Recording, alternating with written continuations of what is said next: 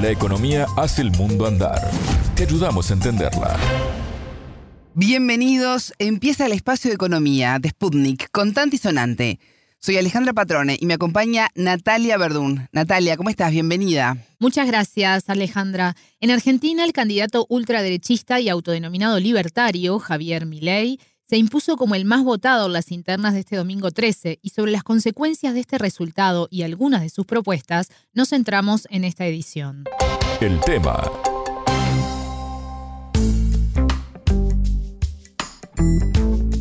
Los resultados de las primarias abiertas, simultáneas y obligatorias, las pasos de Argentina, sacudieron al país y al mundo. Y el triunfo de Milei generó sorpresa, Natalia. Así es. Me parece importante recordar que las de este domingo 13 fueron elecciones donde cada agrupación política eligió a sus candidatos para las presidenciales de octubre. Y aunque no necesariamente los resultados se van a replicar en esa instancia, las pasos sirven o son vistas como antesala o termómetro de lo que puede suceder.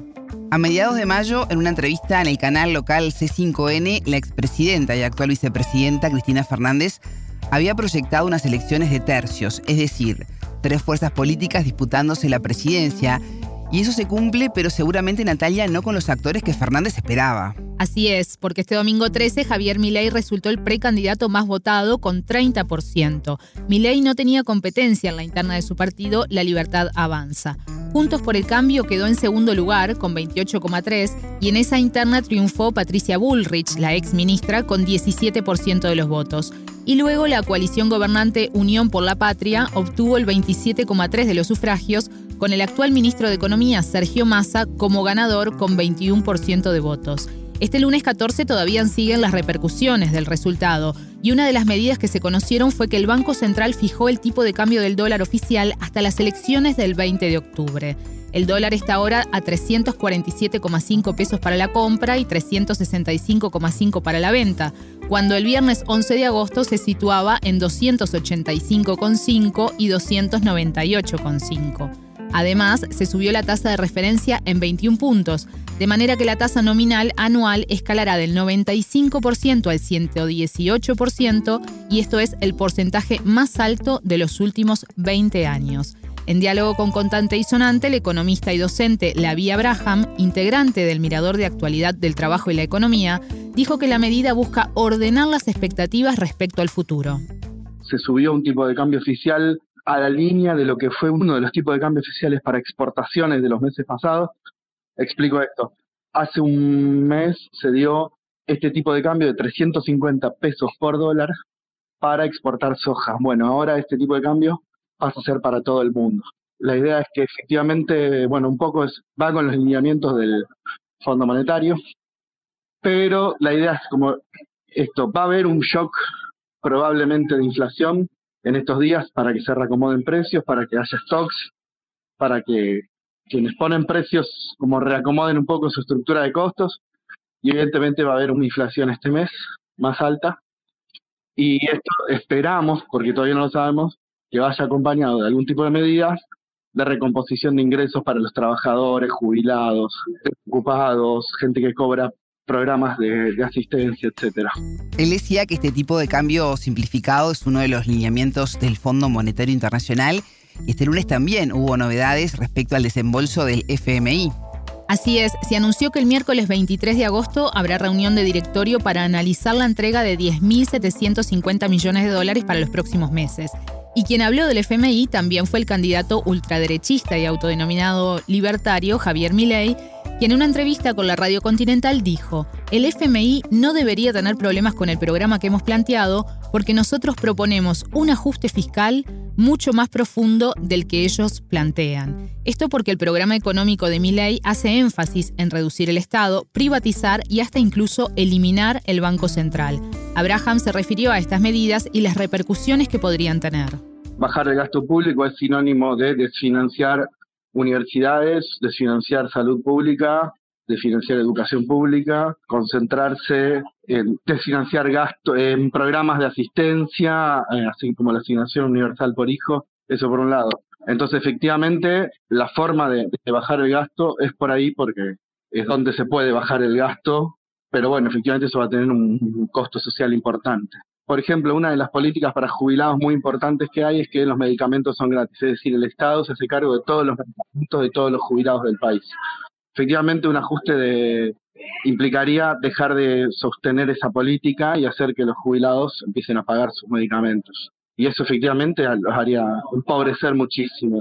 Bueno, efectivamente sí, no, no hay mucho margen para ajustar salarios tampoco, porque los salarios en términos generales bajaron casi 20 puntos durante el gobierno de Macri y no se recuperaron en el gobierno de Alberto Fernández. Entonces, bueno, efectivamente transcurrimos seis, casi ocho años de bajos salarios y eso genera un hartazgo, un hastío que también se visibiliza acá y efectivamente el gobierno no logró cumplir con las expectativas que se había puesto en 2019 o que había, se habían conseguido en 2019. Así, efectivamente, se llega a este hartazgo también de, un país que no logró recuperar el poder adquisitivo que tenía en 2015 cuando se fue Cristina Fernández del gobierno.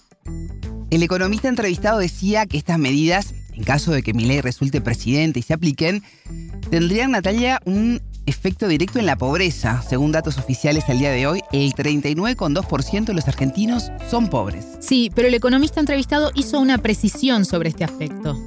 La vara con la que Argentina mide su pobreza es una vara muy exigente en términos internacionales hace que los números de pobreza parezcan efectivamente altísimos y no es una pobreza de necesidades básicas insatisfechas, sino una pobreza de ingresos ante una canasta muy exigente que armó el gobierno de Macri para aumentar los números de pobreza. No son comparables internacionalmente, o sea, la pobreza argentina es menor que, o similar a la de Uruguay, pero cuando uno mira la, tasa oficial es altísima, no porque, por decir Uruguay o Chile, pero digamos, la, la pobreza argentina es similar a esos países o menor, sin embargo, al mirar el número oficial parece altísimo. Otra de las propuestas de Milei es la dolarización de la economía argentina. ¿Hizo referencia Abraham a este punto? Sí, y catalogó la medida como muy difícil de llevar adelante. Básicamente lo que apuesta es a un cansancio de la gente con la inflación. Entonces él propone una salida que parece casi, no quiero usar la palabra mágica, pero sí una salida es facilista que implicaría que, bueno, si se dolariza la economía, se termina la inflación, porque básicamente apunta al miedo generalizado o a la incomodidad generalizada que provoca la inflación. ¿Cuál es la consecuencia? Las consecuencias son bastante impredecibles. Es un programa bastante difícil de llevar a cabo, la dolarización argentina, básicamente porque se requieren dólares y eso implicaría además que no los tiene Argentina en este momento para poder hacer una dolarización. Y entonces es impracticable, es muy difícil de llevar adelante. Entonces él la lleva como bandera, pero al mismo tiempo es muy difícil de llevar adelante, muy difícil de concretar, más allá de el entusiasmo que puede generar en ciertos sectores que ven que los pesos no alcanzan, que hay una devaluación, que no pueden viajar al exterior, porque básicamente Argentina tiene pocos dólares en sus reservas y esto hace que el gobierno tenga que limitar el acceso a dólares para la mayoría de la población que busca refugiarse siempre en dólares. Busca refugiarse en dólares de manera, eh, nada, a veces eh, tradicional o como una forma de ahorro, más allá de que en este momento hay una política de ahorro en pesos, vía tasas altas de, plazo fijo, etcétera, la gente sigue prefiriendo ahorrar en dólares porque es lo más fácil, porque es lo que funcionó en el pasado y porque hace una generación o dos que lo viene haciendo. Entonces, en Argentina la demanda de dólares siempre superior a la, a la capacidad necesaria porque no son dólares que se utilicen, que queden para el comercio exterior, sino que son dólares que están guardados en los hogares, literalmente en los hogares de la gente. Entonces, bueno, efectivamente nunca alcanza la, la cantidad de dólares.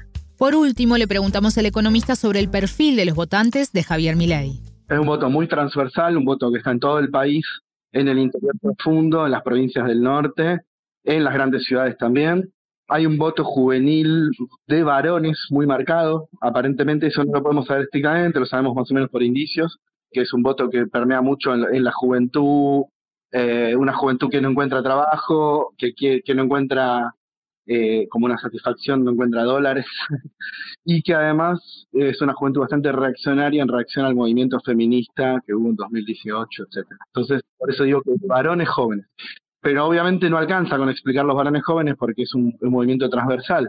Efectivamente ganó en 16 de las 24 jurisdicciones, efectivamente ganó en el interior, en, los, ámbitos rurales, en ámbitos urbanos, muchos ámbitos urbanos, entonces efectivamente es un número muy alto, no, no, hay un... Sectores populares también, digamos, no únicamente, eh, no es un voto de ricos, sino que es un voto que también ha permeado mucho en los sectores populares. Escuchábamos al economista y docente Lavia Abraham, integrante del Mirador de Actualidad del Trabajo y la Economía de Argentina. Muchas gracias, Natalia. De nada, las órdenes. Pueden volver a escuchar este programa por sputniknews.lat. Contante y sonante desde Montevideo.